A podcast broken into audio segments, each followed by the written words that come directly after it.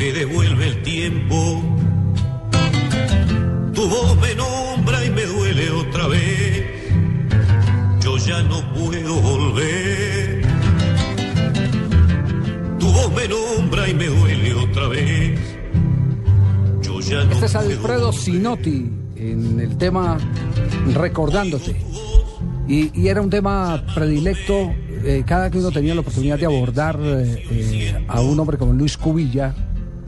Él eh, tenía este tipo de música dentro de su repertorio. Era una de las canciones preferidas del ex técnico de Atlético Nacional, ex eh, jugador de Barcelona de España, de River Plate de Argentina, de Peñarol, ganó Copa Libertadores en el año de 1960 y fue parte de aquella eh, nómina revolucionaria de Defensor Sporting, que fue el primer equipo chico que tuvo la oportunidad de ganarle a los grandes Peñarol y Nacional un campeonato en el fútbol uruguayo por allá en los años de 1971-72. Dirigido por Ricardo de León. Exactamente, que es el, el equipo, y ahí es donde uno, uno mide la capacidad de la escuela. Usted hace la cuenta de los pupilos de su día y dice, uy, aquí hubo escuela. Claro, está Hernán Darío Herrera, Hernán Darío, Hernán Darío- y hace, la, y hace la, la cuenta de la escuela de Ricardo de León y ahí está Pupo, eh, Jauregui, quienes eh, fueron técnicos ¿Mojica alcanzó a estar consagrados. ahí, en esa no, escuela? Juan Martín Mojica era la antítesis de ellos. Era la- lo- lo Era lo otro. Él, Sí, eh, sí eh, alcanzó a estar con él, pero no jugaba eso. Pero no, era de la escuela eso. de él. Y No, no, no, Cubilla no. era un maestro adelantado del tema de Ricardo de León. Era, era uno de los, eh, de los, eh, Uno de los más avesados, sí. Eh, aparte de eso, era un tipo que, Carrasco. que se reservaba absolutamente todo.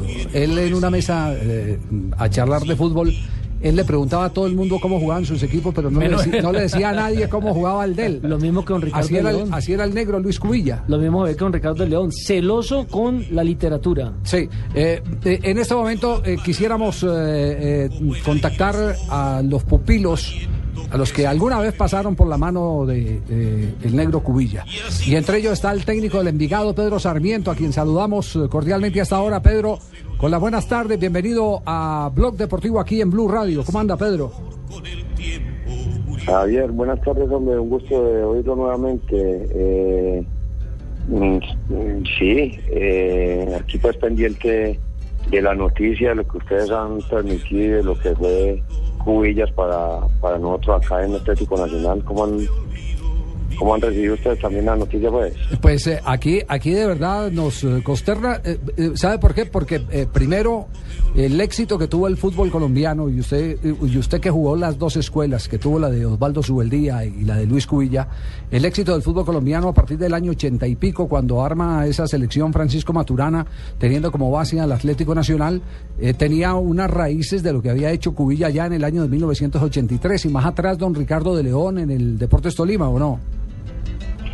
Sí, yo creo que, Javier, fueron dos hombres que le marcaron la historia al fútbol colombiano y le ayudaron muchísimo. Antes de su día, aquí se trabajaba martes y jueves y se viajaba sábado para jugar domingo y, y en Guayabados. Llegó su día y trabajó hombre a hombre cinco años y después llegó Cubillas para poder hacer una buena zona como la que se hacía en el Tolima con De León y nosotros con, con Nacional en el 83 se necesitaba de, de una, una buena zona, un buen hombre a hombre. Entonces el fútbol colombiano estaba muy, muy entrenado para el hombre a hombre y llegó Cubillas y, y complementó esa, ese trabajo. El, primer torneo que se jugó, que, que jugó Nacional con Cubillas, de los 25 puntos creo que hicimos 7 y en esa época el dueño del equipo era el doctor Luis Carlos Molina y lo quería echar.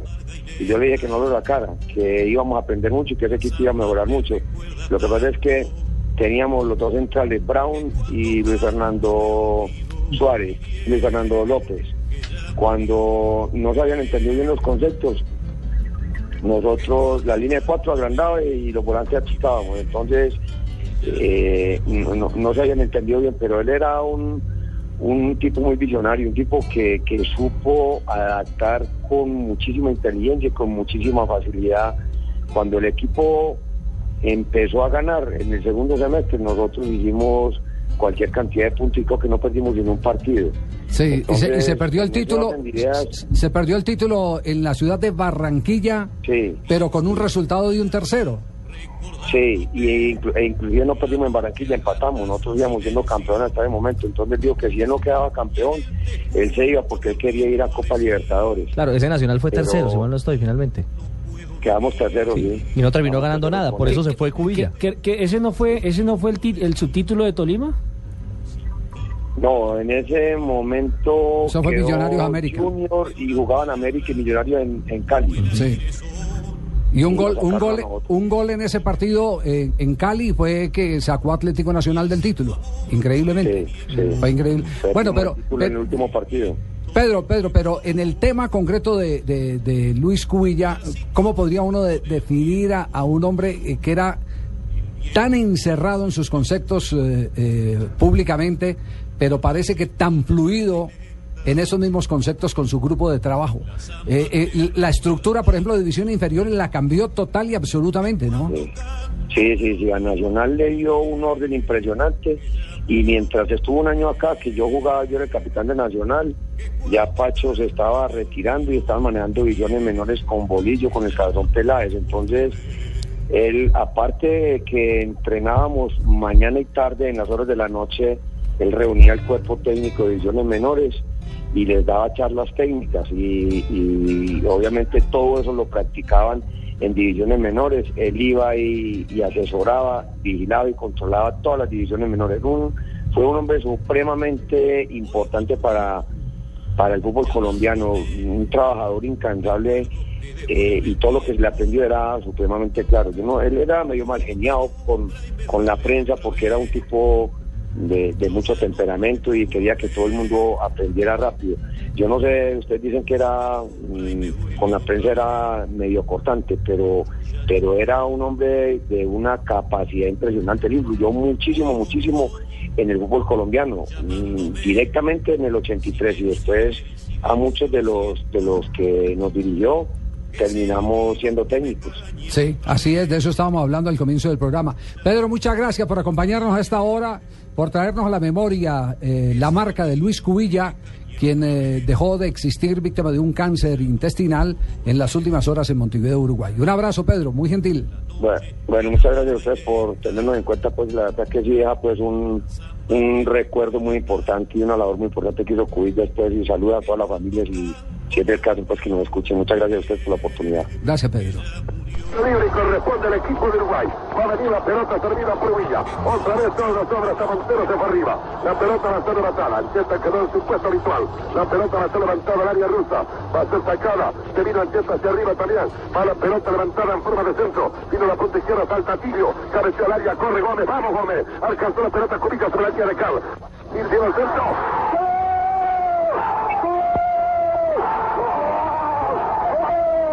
¡Gol de Uruguay! ¡Uruguay! ¡Espárrago! ¡Espárrago! ¡Espárrago! La pelota levantada por el negro Cubilla. No era goleador, pero era un, un asistente de lujo. Desbordaba con eh, su pierna diestra siempre como herramienta para aquellos centros mortales Típico que lo hicieron, derecho, que lo hicieron grande en River Plate, indudablemente. Ese era Luis Cubilla, eh, técnico que acaba de fallecer, pero me dice Nelson que falleció en la pobreza y yo, la verdad, ese tema no lo entiendo. Pues estuve leyendo, Javier, que el hombre ya como que se había gastado sus ahorritos. eh, los amigos tuvieron que colaborarle algunas barras para su proceso de recuperación. Sin embargo, él le acaba de ganar a Olimpia de Paraguay una cifra millonaria por un año de trabajo que no le reconocieron en su totalidad. Hasta hace 10 años, ¿cuándo fue que estuvimos en la Copa América de Paraguay? La Copa América más, fue Paraguay 97. Hace 99. 12, 12 No, años. 99, Ujú. 99. Paraguay 99. En, en el año 1999 tenía media flota de buses, Luis Cubilla. Invertía en el transporte en Asunción del Paraguay. No era un tipo que necesitara, es más, se daba el lujo. Cuando, cuando él se fue de Atlético Nacional, no se fue por no haber sido campeón. Él se fue porque a él no le gustaba re- eh, renovar contratos, saliera o no saliera campeón. Donde, donde terminaba el contrato, se iba. Siempre dejaba ese sabor, inclusive siendo campeón, ese sabor de que ahí les dejo esto a ver quién, quién lo mejora.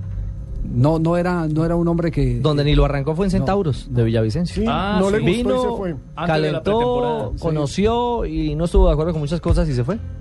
El negro Luis Cubilla, Mira quién estuvo, Javier. A Hernán Darío Herrera, a Norberto Pelufa, Pedro Sarmiento, Juan José Peláez, Francisco Maturana, el Gordo Suárez, solo los que me canso a acordar como sus eh, alumnos en este momento de esa trayectoria que tuvo este técnico. A propósito, otro técnico que también está muy mal en Uruguay, Jauregui, que también ganó mucha plata. Baudelino. Baudelino y terminó. Baudino. Ba- Baudelino. Baudelino. Baudelino. Baudelino Jauregui. Baudelino Jauregui. Y terminó de conserje en un hotel en, en Montevideo. Claro que era el equipo defensor Sporting eh, con Jauregui y, y Freddy Clavijo, que también jugó en el Tolima. Era, era El arquero de ese equipo. aquel Deportes Tolima. Lo cierto es que si fue por caridad, digamos que le tendieron la mano porque terminó en uno de los sanatorios privados de Asunción eh, su, sus, pues, su enfermedad, sus últimos días después de haber sido Yo, intervenido la, el yo la 19 verdad de febrero. creer, lo tomo como un rumor periodístico porque ese hombre tenía, De ese cáncer tenía billete. Además porque él no gastaba. La verdad es que ¿Tacañero? el negro-. Sí, el negro. Pero además el negro, ti- el negro Cubilla tuvo algo. Yo, yo me río cuando menciono Cubilla porque resulta que cuando él recién llega nosotros teníamos en la mente el apellido Cubilla con ese, Cubillas por, peruano. por Teófilo, por el peruano, dicen por el peruano. Entonces, entonces una vez en, en una de las pocas charlas, yo eh, trabajé un tiempo en, en el programa de Weimar, cuando estábamos en Caracol Radio en la ciudad de Medellín. ¿Sí se acuerda? Y entonces, eh, en alguna de esas charlas, eh, él, él salió a dar, a dar una entrevista de las pocas que ofrecía, y entonces dijo, eh, es que nosotros, eh, ustedes están equivocados, ustedes los, los, de, los de el programa, mi apellido no es como el del peruano, no es Cubillas, sino Cubilla. Ah, entonces nosotros ahí mismo, bueno, gracias profesor Cubillas por la aclaración. Cubillas por la aclaración. Es- Metiendo la pasilla.